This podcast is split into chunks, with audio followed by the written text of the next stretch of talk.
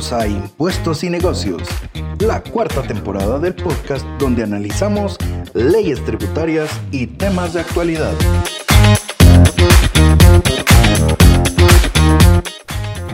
Muy bien, y así vamos llegando ya casi a los últimos tres temas que quiero tocar sobre los gastos deducibles. tenemos el tema de los servicios del exterior. Aquí también eh, el monto máximo que podemos eh, deducir es, es el 5% de la renta bruta, pero recuérdense que esto aplica a los servicios cuando son prestados desde el exterior por no residentes. Pueden haber también servicios que prestó un no residente pero que se llevaron a cabo en Guatemala. Entonces, si esos servicios se llevaron a cabo en Guatemala, por supuesto que tienen que pagar IVA. Y esa sería la forma de diferenciar cuando un servicio por un no residente es prestado en Guatemala o es prestado desde el exterior. Cuando los servicios son prestados desde el exterior, entonces tienen esa limitación del 5%. Y luego tenemos el, tema de los gastos de organización, que estos se pueden eh, amortizar en un plazo eh, no menor de, eh, o, mínimo, si lo quisiéramos llamar de alguna manera, de 5 años, y las pérdidas cambiarias, que yo diría que es un tema interesantísimo, donde también se pueden deducir. En el caso de las pérdidas cambiarias, también tenemos el tema que se pueden deducir, pero tenemos que tener muchísimo cuidado porque también ahí podemos tomar eh, o el método directo o el método indirecto. Por eso les digo que la normativa sobre la renta no observa el principio de vengado a cabalidad, sino que tenemos muchas partidas contables donde se va aplicando principio de lo percibido, principio de vengado principio de lo percibido, principio de lo vengado. En el caso de eh, las pérdidas cambiarias, podemos utilizar el método de lo percibido, que es cuando yo compro las divisas y las liquido, o bien puedo utilizar el método indirecto, que es el método de ir revalorizando esas cuentas por cobrar y por pagar, y para eso tengo que utilizar el tipo eh, eh, de cambio del Banco Guatemala. Tengo una pregunta aquí de Efren. Efren, buenas noches, qué gusto de saludarte. Veo que tenés aquí una pregunta donde me dice que una empresa compra víveres, por ejemplo, para ayuda social pero lo reparte directamente a las personas. Esto sería no deducible. Bueno, es una buena pregunta, es una buena pregunta, vamos a ver. Lo que pasa es que en ese caso, en ese caso de Fren, no habría ningún comprobante para demostrar cuál fue el destino que se dieron de esos víveres. Y ahí creo que podría haber algún tema respecto eh, a cómo documentar, digamos, esa salida de los víveres y cómo documentar que efectivamente esos víveres fueron entregados a personas para soportar ese gasto. Yo, mi sugerencia sería en ese caso, Efren, eh, hay muchas ONGs que se dedican a esto, por supuesto que bajo una supervisión de la empresa se puede hacer, eh, en coordinación con ellos, pues que ellos hagan eh, junto con, las, con la empresa hacer la entrega de los víveres y que la ONG reciba en calidad de donación esos víveres para entrega a las personas y ahí prácticamente la empresa tendría documentado su gasto. Pero de otra manera veo que sí podría estar en un escenario donde eh, como no existe eh, esa documentación de cómo yo entregué esos víveres a las personas, entonces eh, habría un problema de posibilidad de freno. Así que yo creo que habría una complicación ahí seria para la comunidad si quisiera documentar eso. Por supuesto que es una labor muy altruista y, muy loable, pero que podría generar un tema de, de no deducibilidad. Así que Ojo con eso. Bueno, muy bien, ya con esta música de fondo, creo que estamos llegando a una buena hora, día viernes. por acá, así que por favor también todas sus recomendaciones son bienvenidas. Hablemos ahora de los gastos no deducibles. Bueno, muy bien, cuando hablamos de los gastos no deducibles, eh, yo quisiera hablar de un concepto interesantísimo que está en el, artículo 23, que se refiere eh, al tema de los gastos no deducibles sobre rentas exentas.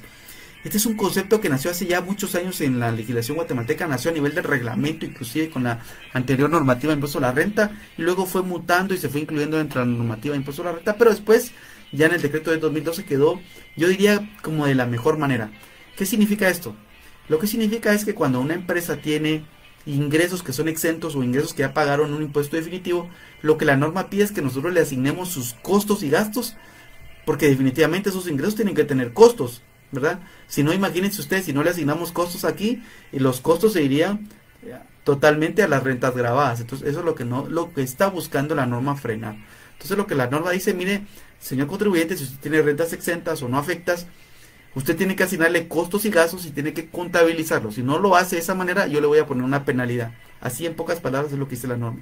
Si usted no hace eso, entonces yo le voy a poner una penalidad donde voy a sacar un coeficiente de cuánto pesan sus ingresos exentos o no grabados sobre el total de ingresos y ese porcentaje lo voy a aplicar sobre el total de costos y gastos y le voy a tener un gasto no más alto. Ojo con eso porque hay que tener muchísimo cuidado porque se puede hacer un ajuste, yo diría tal vez muy complejo que podría plantear la administración tributaria y que hoy día lo tiene la administración tributaria como un arma que yo diría ahí eh, que puede utilizar en cualquier momento. Ojo, con eso porque esto sí puede ser un tema bastante, bastante interesante que puede afectar a una empresa que tenga ingresos exentos y que no esté reportando sus costos y gastos. Veo que aquí, este, también tengo una, una nota de María Francisca. María Francisca, qué gusto saludarte. Ya tenía rato de no, no verte por acá. Eh, dice, buenas noches, este, las comisiones que se les pagan a los intermediarios en el exterior por conseguir el cliente producto exportado. Ah, bueno, sí, por supuesto, esos gastos son deducibles, ¿verdad? Si yo soy un productor nacional y tengo una empresa en el exterior que me consigue clientes y yo le pago una comisión, por supuesto que son deducibles. Ojo con e, ahí porque tenemos que aplicarle a esa comisión la retención del 15% del impuesto a renta que establece el artículo 104 ahí, María Francisca, ojo con eso. Y también tenemos que considerar que esa comisión podría estar sujeta, esa comisión podría estar sujeta al límite de los servicios prestados desde el exterior, ¿verdad? Por ejemplo, si yo estoy pagando una comisión del 10% y solo me dedico a exportaciones, podría yo tener un tema ahí de que solo sea deducible el 50% porque es el 5% máximo deducible. Pero con eso quiero, quiero dar respuesta a, tu pregunta, María Francesca, qué gusto saludarte. Veo que es, Genoveva Girón, buenas noches, qué gusto saludarte. Veo que hay una pregunta acá este, nos puede dar ejemplos de ganancias y pérdidas cambiarias. Bueno, una ganancia o pérdida cambiaria, imaginémonos que el día de hoy yo recibí una factura por un valor de mil dólares, la contabilicé a 780, entonces tengo por pagar en mi contabilidad 7800 y el día de mañana la pago y el tipo de cambio está a 785. Entonces yo tengo que sacar más quetzales para comprar esos dólares y enviar la remesa al exterior. Ahí se va a generar un diferencial cambiario de 5000 quetzales, ¿verdad, Genoveva? Entonces, si yo me voy por el método del pago directo, ahí serían deducibles esos 5 mil quetzales como diferencial cambiario.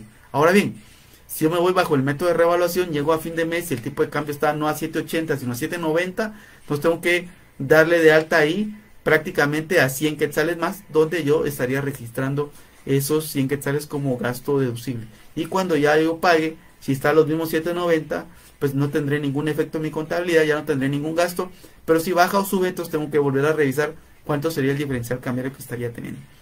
Así que con eso espero dar respuesta a tu pregunta, Genoveva. Que qué gusto que, pues, nos estén acompañando en este evento en vivo. Muy bien. Eh, vamos a pasar entonces, vamos a continuar con los gastos no deducibles. Ya hablamos de los gastos no deducibles sobre rentas exentas. Lo quise explicar de la forma más sencilla y más fácil. Eh, muchos ejemplos de Bueno, tenemos un ejemplo bastante, bastante detallado en nuestro libro Impuesto a la Renta Corporativo. Recuerden, lo pueden bajar en la versión digital eh, para Amazon o para Kindle eh, o para iPhone. Si ustedes lo bajan para iPhone, les funciona en todas sus plataformas. Y lo interesante es que si lo borran y se vuelven a conectar, lo pueden volver a bajar sin ningún costo. Por ahí, este, Dani me decía que eh, actualizó su libro, pero no, lo, no se lo deja bajar. Lo vamos a, verificar, Dani. creo que en Amazon Kindle si no te deja, si, si lo borraste por equivocación, volverlo a, bajar. Ahorita Dani nos ha confirmado. Pero en, en, iOS no, no funciona esa manera. En iOS si uno compra un producto, lo puede volver a bajar todas las veces que quiera. A mí me ha pasado, por ejemplo, inclusive con las canciones, cada vez que cambio de, dispositivo, con canciones que he comprado en el dispositivo nuevo, me vuelve a descargar todo de la tienda de iTunes y por esa razón yo creo que en iTunes no hay ningún problema. Así que el libro está eh, diseñado para que ustedes puedan ver dentro del mismo libro, a, nivel de su celular, por ejemplo, videos, eh, comentarios, diagramas y una serie de, consideraciones que hemos preparado para ustedes, pero bueno, ahí está un poco, un poco más detallado. Regresemos al tema del cierre fiscal 2021, donde estamos hablando ahora de los gastos no deducibles. Bueno, el siguiente tema que tenemos son todos los gastos que no hayan sido sujetos a retención. Esto es interesante porque la norma dice que son no deducibles aquellos gastos que no hayan sido sujetos a retención de impuestos sobre la renta. Pero una vez que hayan pagado la retención ya son deducibles. Entonces, interesante eso porque yo me recuerdo que con la normativa del decreto 10-2012 no teníamos esa regla y entonces siempre existía como que esa situación, ¿verdad? Bueno, ¿qué pasa si pagué tarde una retención y con eso protejo la auxiliar? Yo siempre pensé que así era, pero la norma no lo decía. Ahora en el decreto 10-2012 sí se incluye esa regla y con eso pues nosotros como que vemos que se corrige esa, ese procedimiento. Entonces yo creo que ahí queda, queda muy claro de que una vez se pague la retención ya el gasto se vuelve deducible. Bueno, y otro eh, otro tema que cuando hablamos de gastos no deducibles son aquellos gastos que no estén respaldados por la documentación legal correspondiente. ¿Qué se entiende por la documentación legal correspondiente? Pues sabemos que son facturas, recibos, notas eh, de cargo o, recibos emitidos por las entidades eh, financieras, escrituras públicas, este, declaraciones aduaneras de importación e inclusive partidas contables. ¿Por qué partidas contables? Porque habrán partidas contables, por ejemplo, para documentar eh, una cuenta por cobrar incobrable, por ejemplo, bajo el método de la reserva, provisiones bajo el método del 833, eh, diferencial cambiario. ojo que también todas las partidas contables sirven para documentar gastos de auxilio. Entonces, hay que tener muchísimo cuidado con eso porque todos los gastos deben de estar debidamente documentados.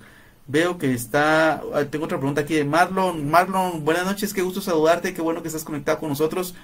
Eh, eh, tengo aquí que hay una consulta de una nota de abono, voy a tratar de leerlo. Dice, entiendo que la nota de abono es para anular una factura de más de dos meses de emitida. En el caso del IVA, este gasto es no deducible. Qué buena pregunta que me haces.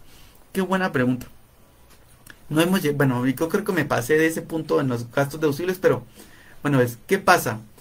El artículo 21, numeral 15 del decreto 10-2012, que es muy similar al artículo 38, eh, literal M, eh, del decreto 2692, establece, bueno, desde el año 2000, desde el año 92, se establece en Guatemala que todos los impuestos son deducibles, excepto el impuesto sobre la renta deriva cuando se consideran costo. Entonces, ¿cuándo se consideran costo? La ley jamás llegó a desarrollar cuánto el IVA y cuánto el impuesto sobre la renta se van a considerar costo. Entonces aquí es el contribuyente el que tiene que hacer el análisis cuándo se le convierte en costo un impuesto. ¿Verdad? Un ejemplo muy fácil que podemos tener es el IVA de autoconsumo. Si yo tengo un IVA eh, eh, tengo mi inventario y lo doy y lo, y lo autoconsumo, tengo que facturarlo y tengo que pagar el IVA. Pero el IVA ahí, yo soy el consumidor final de esos bienes, entonces se vuelve parte del costo. Entonces tengo que pagarlo y tengo que llevarlo como gasto, ¿verdad? Entonces el IVA ahí es deducible.